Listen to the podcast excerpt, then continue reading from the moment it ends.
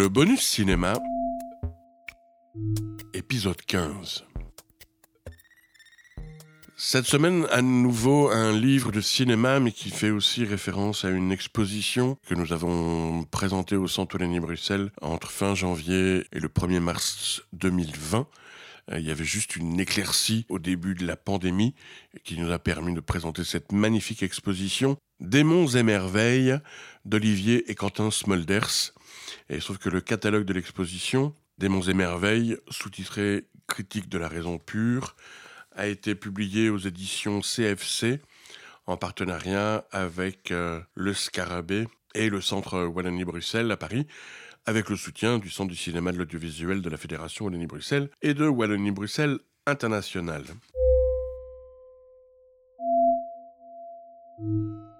Cet ouvrage absolument merveilleux revient sur euh, l'ensemble de la filmographie d'Olivier Smulders, croisé avec une partie des œuvres euh, de Quentin Smulders, son frère, et avec donc beaucoup d'illustrations en couleur ou en noir et blanc. Dans l'avant-propos euh, de Stéphanie Pécourt, la directrice du Centre Denis Bruxelles, on peut lire Olivier et Quentin Smulders mêlent depuis plus de 30 ans leurs plumes, pinceaux, sels argentiques et autres cols arabiques dans des chaudrons qui fleurent la gourmandise de vivre autant que la noirceur du monde. Ils ont été à bonne école. Le sculpteur Michel Smulders leur père les a élevés à l'ombre des sorcières japonaises, des coquillages nacrés, des pierres de lune et des moines zen. Se retrouvant régulièrement autour de projets de films ou de livres, ces deux complices ont croisé avec passion leurs points de vue singuliers, leurs images captivantes et troublantes, leur inconditionnelle curiosité respective pour les faits divers insolites, les films excentriques, les cabinets de curiosité et les textes extravagants. L'exposition créée au Centre Lenny Bruxelles à Paris début 2020 constitue aujourd'hui l'occasion de redécouvrir l'originalité de ces univers parallèles qui portent sur le monde un regard à la fois grave et décalé. Leur voyage ont suivi des chemins imprévisibles et ramené à la surface des bouquets de photogrammes, de gravures, de collages, d'écritures singulières, car aucun de ces deux promeneurs n'a jamais quitté des yeux son compagnon de route. Il est vrai que dès l'enfance, les mêmes démons et merveilles les avaient fascinés, comme la lampe, les papillons fous. C'est vrai que sans remonter très très loin, mais il y a quand même eu, parmi les créateurs belges, des fratries célèbres, donc effectivement, les frères Van Eyck en peinture, en littérature, les frères Picret, et puis au cinéma, bien sûr, les frères Dardenne, sans oublier les frères Renier, les acteurs, Yannick et Jérémy, et puis il y a eu les frères Broncard, Jacques-Henri et Olivier. Et donc là, l'exposition permettait de présenter l'œuvre des frères Smulders, qui ne se présentent jamais d'ailleurs comme des frères, euh, Olivier et Quentin, qui ont leur univers euh, parallèle, même si euh, y a des similitudes et des correspondances entre les œuvres de l'écrivain et cinéaste Olivier et du euh, plasticien Quentin. Et c'est vrai que Olivier Smulders euh, collabore souvent avec son frère Quentin euh, ils ont d'abord tous les deux grandi dans le même contexte familial, donc forcément avec le même goût pour certains textes, certaines images et certains artistes. Et donc très tôt, comme Quentin est plus jeune qu'Olivier, euh, Olivier est allé le chercher pour faire les effets spéciaux sur ses films, des créations de décors, des dessins. Et puis petit à petit, Quentin a avancé de son côté et il est revenu avec des idées auxquelles Olivier n'aurait pas pensé. Et donc par exemple euh, dans l'exposition, il y avait une partie de collection de masques. Et il se trouve que euh, cette collection de masques, c'est une des nouvelles collections entreprises par Quentin. Et que donc Olivier euh, Smulders a le projet de faire un film sur des masques. Donc c'est parfois l'univers de Quentin qui provoque un film d'Olivier. Et quand on sait la période qu'on vient de vivre et qu'on est encore amené à vivre pour quelque temps, il n'y a pas de doute que les artistes sont visionnaires, parce que début 2020, avoir l'envie de faire un film sur des masques, sans savoir qu'on allait être masqués nous-mêmes pendant plus d'un an et demi, c'est quand même merveilleux. Et donc, euh, dans cet ouvrage, il y a aussi donc, des, textes inédits euh, d'Olivier et Quentin, beaucoup de photos, et puis il y a également un abécédaire des films d'Olivier Smulders et un entretien avec Olivier proposé par euh, le jeune critique Christophe Chabert. Quand on regarde la filmographie d'Olivier Smulders, qui est né en janvier 56 à Léopoldville, l'actuel Kinshasa, en République démocratique du Congo, et donc son frère Quentin, quatre ans plus jeune, il est né en janvier 60 à Bruxelles. Dans sa filmographie, chacun de ses films, depuis euh, son film de fin d'études Alain Sass en 1984, Neuvaine, chaque film porte un, petit sous-titre. Et les sous-titres disent déjà énormément de choses sur le cinéma singulier qu'est celui d'Olivier Smulders. Neuvaine, film pour amuser les chaises. Ça, c'est euh, un hommage qu'il fait à un de ses professeurs, Alain Sass, qui l'a beaucoup impressionné, Edmond Bernhardt, et qui avait dit euh, pourquoi pas aussi faire des films pour amuser les chaises. Et donc voilà, c'était le sous-titre de son premier film. Et puis comme on lui avait fait la remarque que son euh, film de fin d'études était euh, particulièrement austère, en noir et blanc, et que ça manquait effectivement de dramaturgie et de films en couleur, toujours avec l'école et l'atelier de l'INSAS, l'année suivante, en 85, il réalise L'Art d'aimer, qu'il sous-titre Film dramatique en couleur. Et puis son premier court-métrage, qu'il a mis d'emblée dans, l'univers euh, des festivals de films de court-métrage, qui tout de suite on a fait un, auteur euh, à part dès 1987, avec le court-métrage Adoration, qu'il a sous-titré Film anonyme. En 87 encore, euh, Point de fuite, qui est l'adaptation d'une nouvelle de Marcel Marienne, euh, euh, écrivain et peintre surréaliste belge, qu'il a sous-titré Film pédagogique. Euh, il a co-réalisé avec Thierry Knauf Seul, un portrait d'enfant en institution psychiatrique en 1989 et en noir et blanc. Et puis il y a eu un diptyque, La philosophie dans le boudoir, à partir de textes de Sade, en diptyque avec Ravissement, qui était à partir de texte de Sainte Thérèse d'Avila. Puis il y a eu en 91 Pensée et vision d'une tête coupée, film pour Antoine Wirtz, un artiste, sculpteur et peintre belge.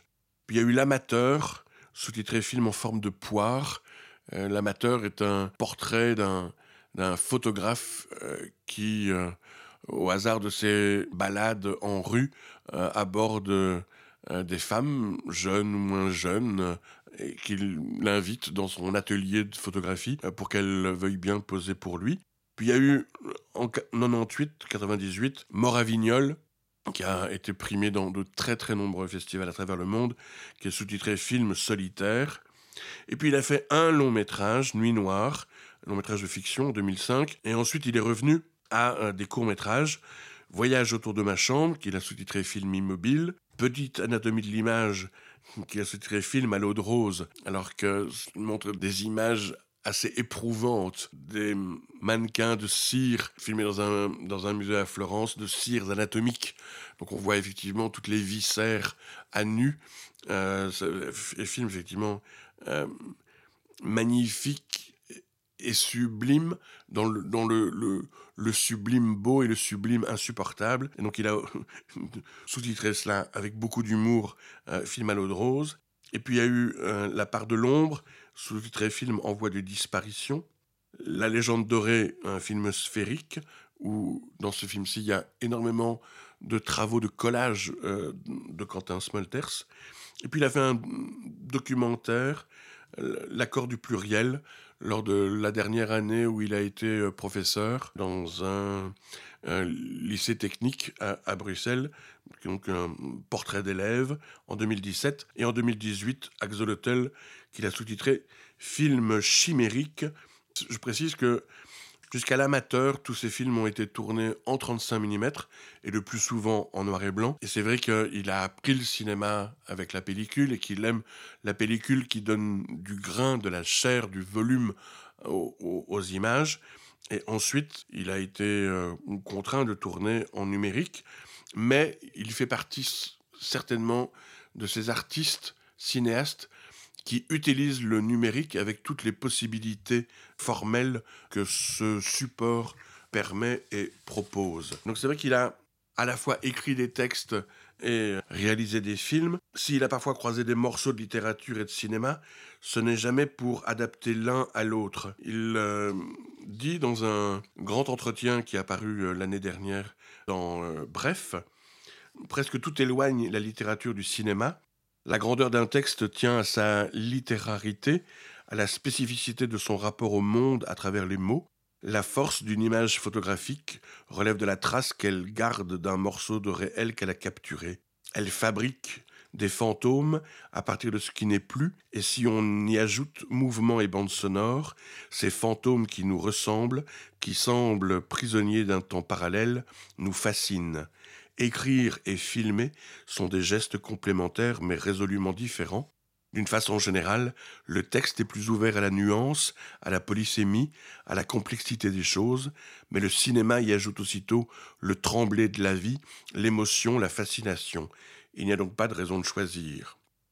Dans tous ces films, il interroge euh, le pouvoir et les limites, les limites à la fois formelles, éthiques, morales, et la limite entre le vrai et le faux. Pour lui, l'idée que certaines images posent des difficultés au spectateur, euh, comme à lui-même, euh, apparaît comme un défi intéressant et le stimule pour chercher une façon de les approcher. Il lui semble précieux que le cinéma se risque parfois dans des territoires qui touchent du doigt les limites de la nature humaine.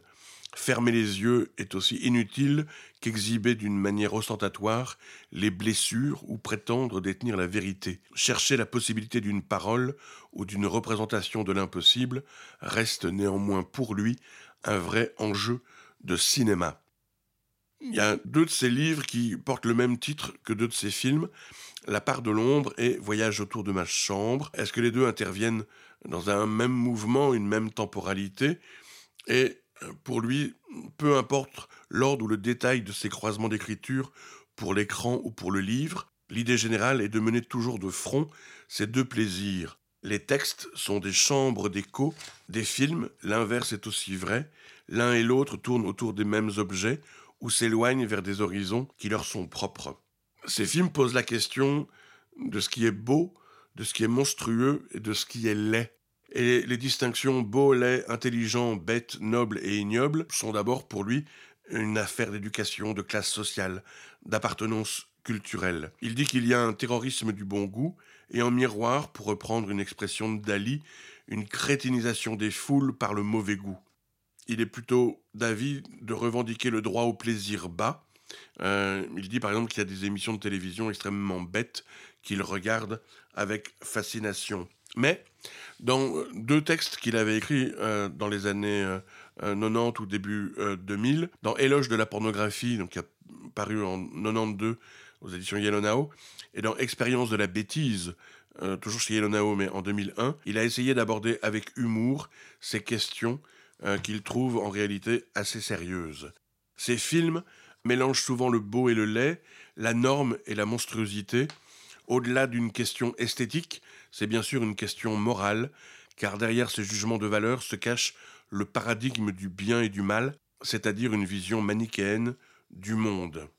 Dans Adoration, euh, son premier court métrage après l'école, Adoration est une mise en scène et une mise à l'épreuve euh, du thème du filmage d'un fait divers survenu à Paris en 1981. Un étudiant japonais, Issei Sagawa, tue une condisciple néerlandaise et mange une partie de son corps.